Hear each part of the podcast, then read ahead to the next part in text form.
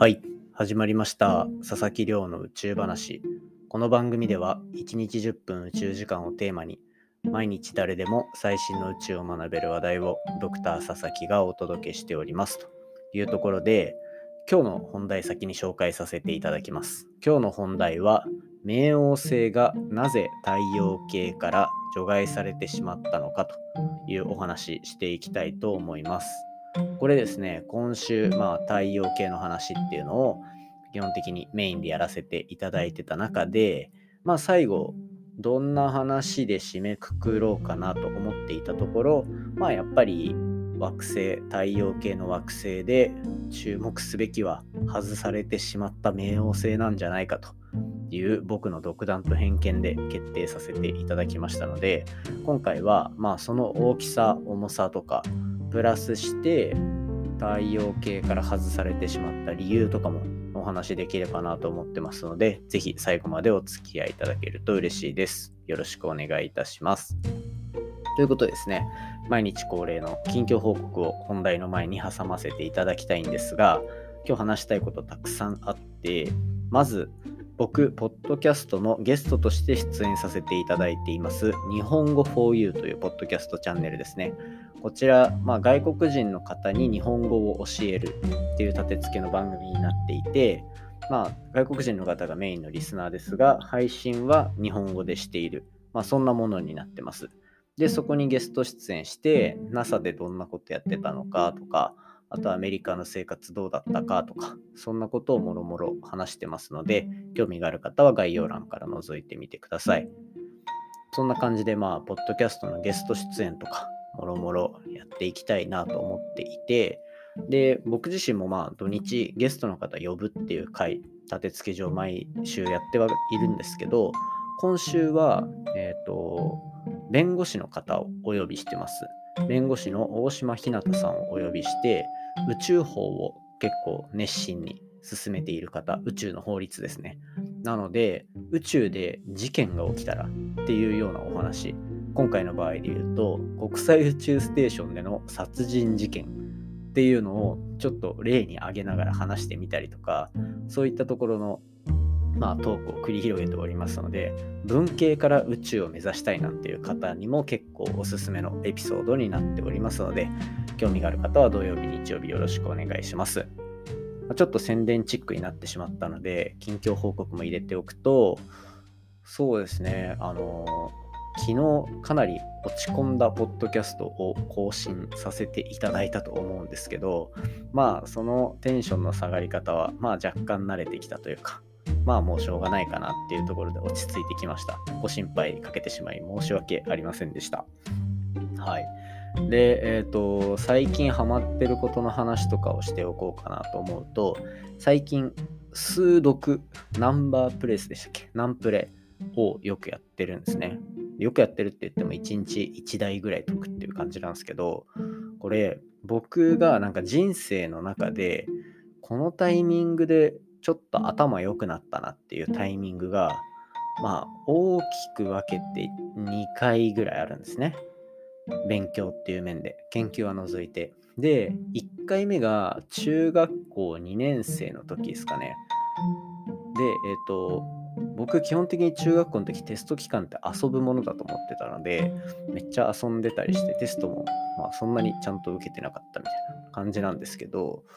その時にちょうど中学2年生で北海道に転勤になって転勤族なんですよ僕。でそうしたら北海道真面目な中学校に行き過ぎてテスト勉強っていうのはするもんだみたいな風習を初めて学びそこでちゃんと勉強しないといけないんだっていうのを気づいたんですね。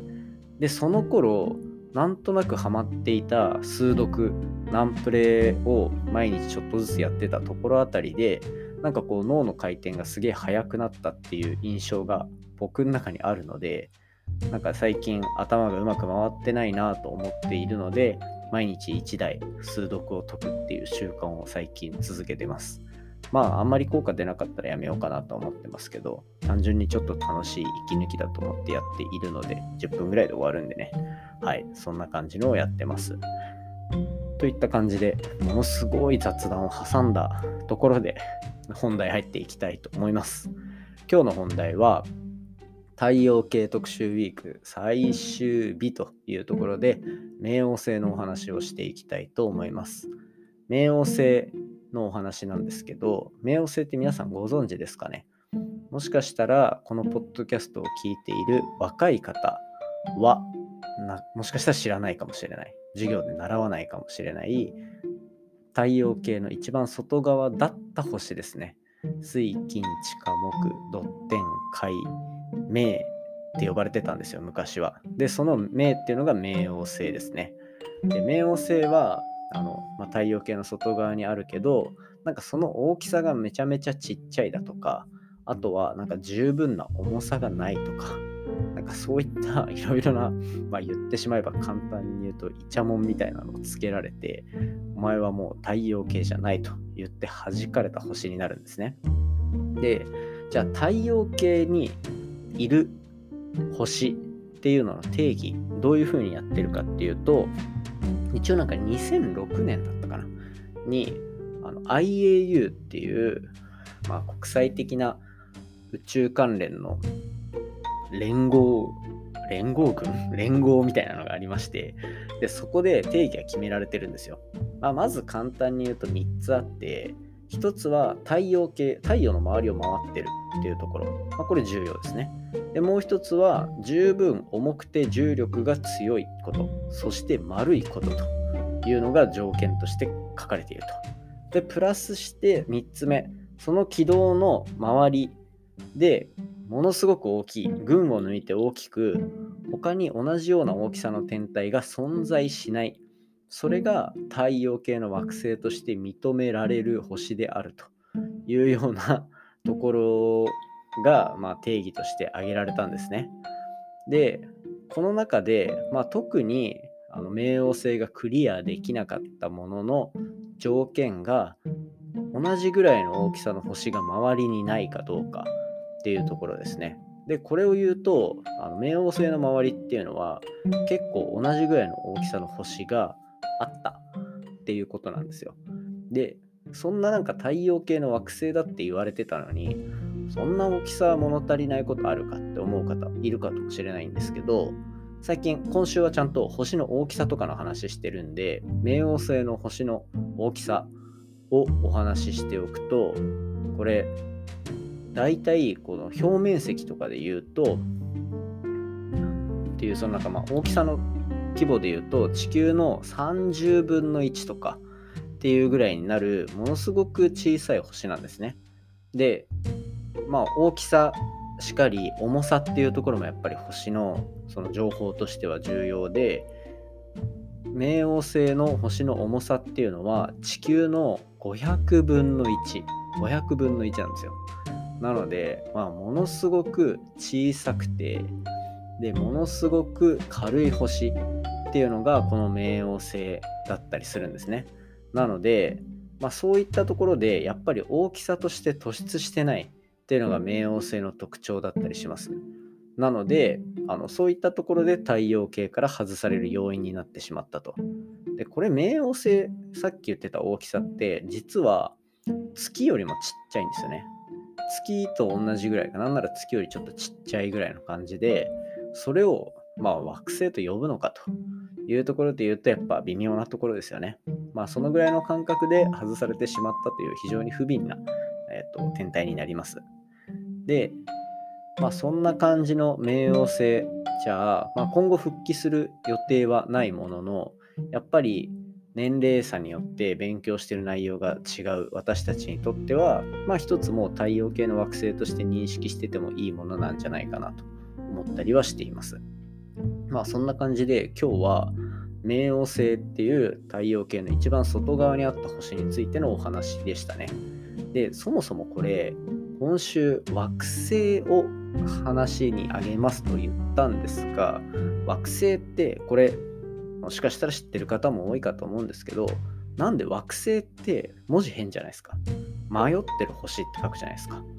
迷ってる星ってなんで迷ってるんだろう？だって太陽の周りを規則的にしかもダントツで大きい大きさで回ってるのに迷うも何もないだろうと思う方いらっしゃると思うんですけどこれ本当に文字通り夜空上では迷ってるんですね。夜空を見上げて見える星たちっていうのは基本的には太陽みたいに自分たちで光ってる恒星なんですよ。恒星かはたまた太陽系のところを回ってる惑星っていうのがあの夜空に輝いてる星なんですね。でまあ惑星っていうのはもう数えるぐらいしかないしものすごく明るいのですぐわかるんですけどそれをじゃあ1日ごとだったりとかこの天空上での動きっていうのを見てみると単純にあのタイムラプスの星空の光とか見たことある方いると思うんですけどあれだと星って同じ方向に流れるじゃないですか基本的に。ただ惑星っていうのはその地球の回転とだけで星の位置が動くわけじゃなくてやっぱりその惑星自体も動いたりしてるので星空上での動きが一定じゃなくて違う方向に動いたりするんですね。なのでそういったところで星空上で迷ってる動きが見えるっていう意味で本当に文字通り迷ってるように見えるので惑星っていう風についてるんですよ。まあ、これがどっちが先なのかなんかそのたまたま迷っていたっていう話ももしかしたらあるかもしれないのでそれが由来ですとは言い切れないものの、まあ、そんな感じで夜空上では本当に迷っているのが惑星だったというちょっと豆知識を挟んで今日は以上とさせていただこうかなと思っております。今日もですね、 Voicy で生配信をしながら収録をさせていただいているので、こっちでまあいろいろ質問とか出たら、そういうのも答えながら今後はやっていけたらなと思っております。ということでですね、今日は今週最後の太陽系惑星ウィークと惑星特集というところで冥王星紹介させていただきました。今回の話も面白いなと思ったら、お手元のポッドキャストアプリでフォロー、サブスクライブよろしくお願いいたします。番組の感想や宇宙に関する質問については、Twitter でハッシュタグ、宇宙話をつけてつぶやいていただけたら嬉しいです。でですね、あの、Apple Podcast だったり、Spotify であったりで、レビューとかを書いていただけたら非常に喜びますので、そういったメッセージもガンガンお寄せください。よろしくお願いいたします。それではまた明日お会いしましょう。さようなら。